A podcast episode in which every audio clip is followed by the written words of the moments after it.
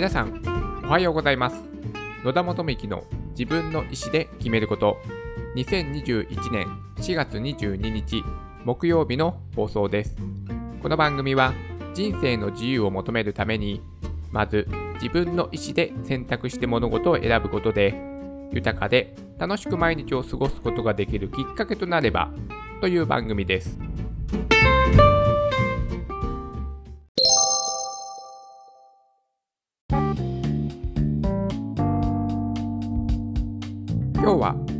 プリゼロ家庭の悩みを解決するプリント管理アプリについてお話をしたいと思います。紙の資料ってね管理するのがねとてもなんだろうめんどくさいというか結構ほったらかしにしちゃうっていうねことはあるのではないでしょうか。プライベートでも仕事でもいろいろなね紙の資料っていうのがあると思うんですけども例えばですね会社でなんか紙の資料とかがこうね山積みになっている机の人って未だにいませんか？私のね社内ではねいるんですけどもすごくですね紙の資料が机の上にね散乱している方ってねいらっしゃってまあねね紙のね資料ねちゃんと管理しないといけないんですけどもなかなかねなんでしょうこうスマートフォンがね私なんかはねスマートフォンがあればねあるので写真撮ればいいのになとか思ってしまうんですが、でもやっぱりですね、そういったね、プリントの管理でね、悩んでいる方が多いということはですね、まあ、わかりますよね。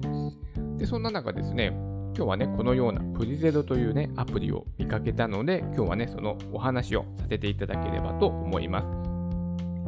このプリゼロのアプリはですね、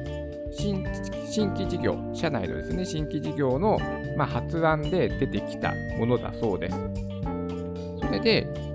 社内でですね、まあ、このアプリの開発、まあ、手伝ってくださいみたいな感じで募集を募ったところ、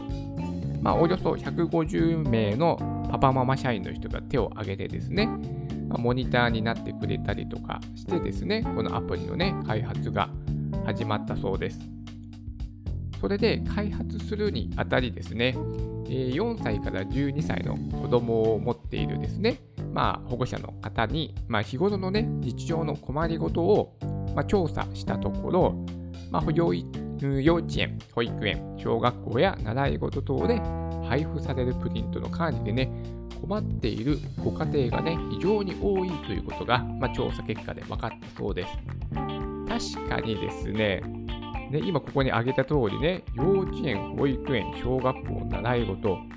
あとは何だろう。まあ、あの、クラブ活動とかね、スポーツやっている人とかも、まあまあそういったのも増えるだろうし、確かにね、プリントっていろいろ種類があるなということがですね、まあ未だにですね、あるんだなということがあって、まあ、管理がしづらい。確かにそうですよね。うん。ということが、まあね、悩みがあるということがね、まあ、分かったそうです。それで、じゃあこのね、問題を解決するアプリを開発しようということになり、まあ、新規事業として、まあ、このね、プリゼロの開発が始まったそうです。それで、まあ、大きくですね、まあ、2つニーズがあるなというようなことがこの調査で分かっています。まずですね、まあ、健在しているうん、皆さんがね、まあ、認識しているニーズとしてはですね、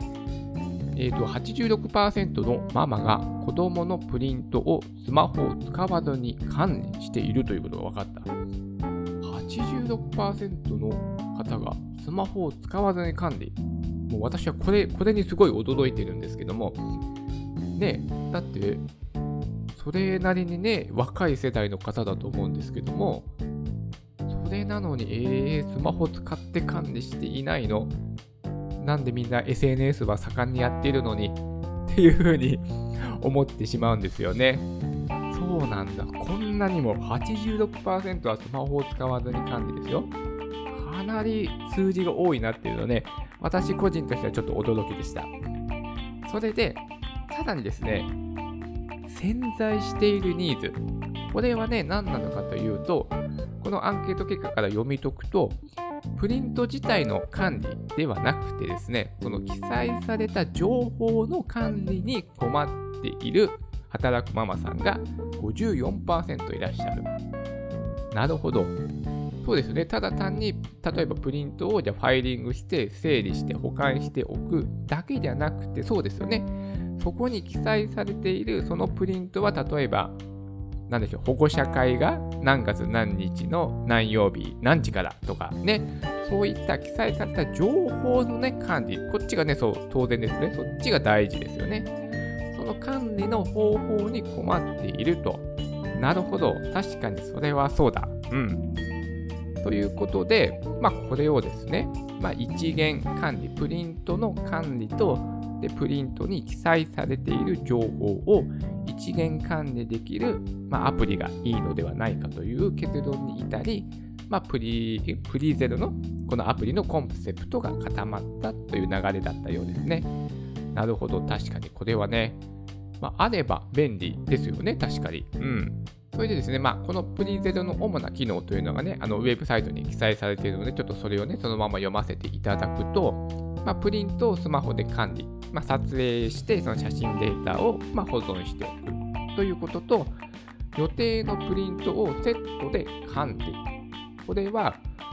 予定とプリント画像をセットで保存できるため、詳細を書き込まなくてもいいということですね。だから、その記載されている情報を転記する必要がないということでしょうね。うんうんうん。で、家族と予定を共有。多分このアプリを、まあ、お父さん、お母さんがインストールしておくと、その情報を共有することができるということですね。うん。それで、付箋機能というものもあるみたいですね。まあ、付箋を貼って、まあ、持ち物リスト、まあ、遠足だったらそこに持っていく持ち物リストを書いて、それを付箋として貼って忘れないように管理することもできる。うん。で最後がよく使う単語、予測変換、入力予測というものがあるようです。イベント名やプリント名の入力時に予測変換や入力候補が表示されます。はあ、ははあ、これはですね、さっき説明した150名のパパママ社員の、まあ、モニターの人の、まあ、実際の情報をね、集めたようですね。それをデータベースとして、まあ、予測変換するためのパターンのまあ、基礎となる学習データを作ったということみたいですね。うん、なるほど。まあ、イベント名とか、そういう例えば遠足とか、そういった感じですかね。何何々会、保護者会、お遊戯会とか、まあ、そういった感じの、まあ、パターンが、まあね、ある程度決まっているから、まあ、それをデータベースとして予測変換に使っているということですね。うーん。なかなかね、やっぱ確かに、まあ、かゆいところに、ね、手が届くような感じのアプリだと思って、まあ、あれば便利だとは思いますね、確かに。うん。で、私がね、ちょっと思うのは、えっ、ー、とですね、これが、あのー、なんか一番便利だなと思ったのが、そのカレンダーの予定にプリントの写真を貼り付けることができるんですね。だからカレンダーの予定をチェックして、かつ今日はピアノの発表会があるぞ。じここの詳細の情報は何だったっけなって思った時に、一緒に予定と一緒に記載されている写真を、まあ、タップすると、写真がね、拡大されて、そのプリントの写真が拡大されて、で、プリントも読むことができると。こういうふうにね、予定と実際のそのプリントの写真の情報が一緒になって一元管理されているので、まあ、アクセスがしやすい、確認がしやすい。というのは、あ、なんか、うんうんうん、なんかありそうでなかったというかね、これもね、まあ、便利だろうなというふうなことをね、まあ、思った機能の一つと、あと、プリントのカメラ、撮影するときに補正機能もついているので、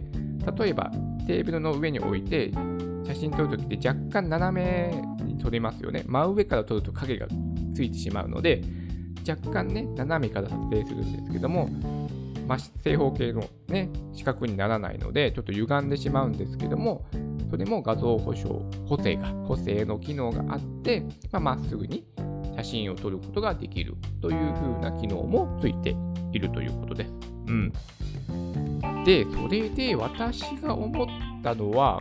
これって Google のサービスでできるよねと思ってしまったんですよね。カメラはないんですけども、カメラも Adobe の、なんだっけな、スキャンするカメラが無料で公開されているのが確かあるんですよね。あの、こうこのように斜めに写真を撮っても画像補正してくれる、確か無料だと思ったんですよね。スキャナーのカメラアプリがあったんです。まあ、それと組み合わせれば、まあ、無料でも使えるし、でもこのアプリも無料なのかなまあ、これだと一元、そっか、そのままの機能が全部備わってるから便利なのかなと思ったんですけども、でもちょっと Google のアプリをね、工夫すれば、Google のアプリもカレンダーに画像を貼り付けることね、あの、Google フォトと、ね、連携、連携、Google フォトの写真の URL を貼るかな？まあそういった感じで、あのカレンダーの中にね、写真もつけることができるから、まあ、Google アプリでもできると思って、と思うと、Google アプリってやっぱね、使い方がちょっといろいろあるなと思って、やっぱ Google ってちょっとすごいなと、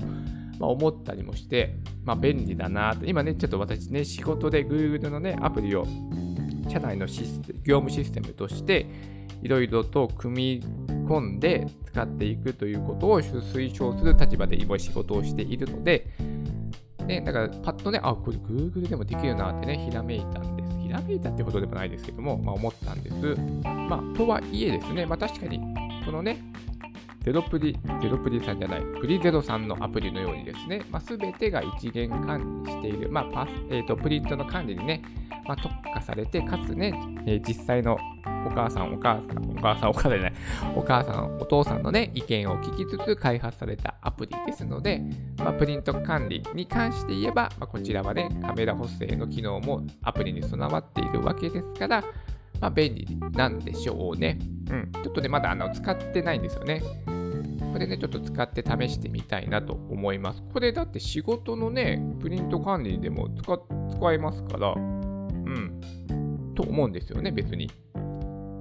なので、まあね、まあ、プリント管理、ほんとね、大変だと思いますので、